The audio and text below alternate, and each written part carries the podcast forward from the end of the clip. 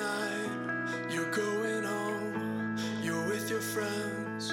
I don't wanna know just where you've been and where you go. 嗨，各位同学，大家好，我是姚老师，欢迎大家来到今天这一期的英语口语每日养成。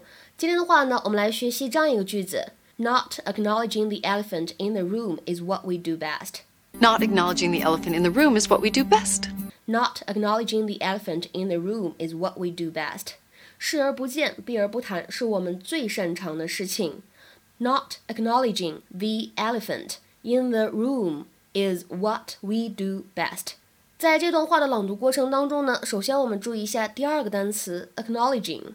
acknowledging 当中呢有一个不完全失去爆破的现象，所以当中这个 k 并不是特别的明显。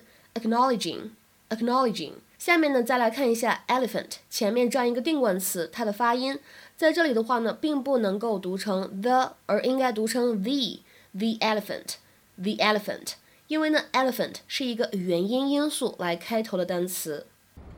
I do want to forgive him, Dr. Goldfine, but there's something he's still not telling me. Really? I think it has something to do with why he had the affair. Have you confronted him? Once, and you should have seen the look in his eyes. He was terrified that I'd figure it out.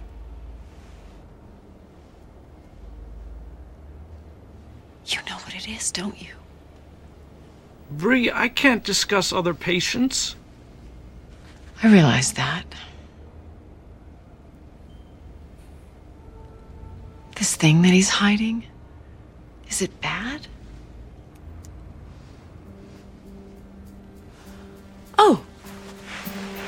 Okay, um maybe it's better that I don't know.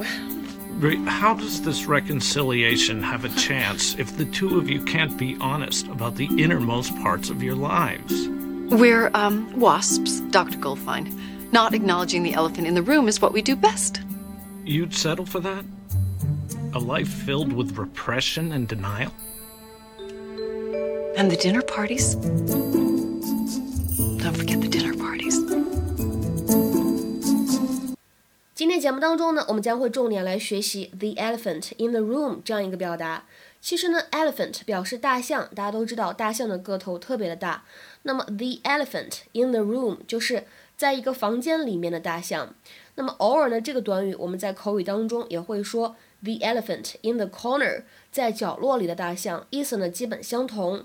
大家可以想一想，如果呢在你的房间里面有一只大象，你有办法看不到吗？没有办法，对吧？但是大家居然都假装看不到，所以呢，这样的短语 the elephant in the room 或者 the elephant in the corner，基本上呢都会引申为非常明显的事情，但是大家都刻意去回避不谈的问题，可能会给人带来一些尴尬或者不舒服的这样一个情绪。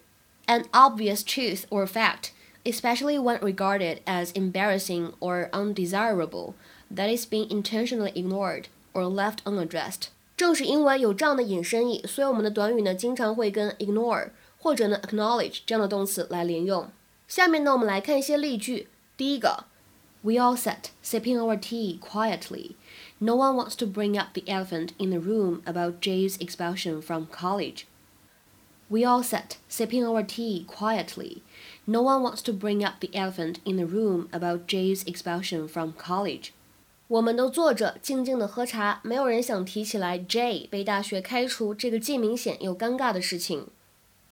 再比如说第二个例句，他们都对这个尴尬的问题避而不谈。什么问题呢？当前大学生身上的债务越来越多。They've ignored the elephant in the room, the ever-growing debt burden on college students. 今天的话呢，请同学们尝试翻译下面这个句子，并留言在文章的留言区。It's time for both sides to acknowledge the elephant in the room.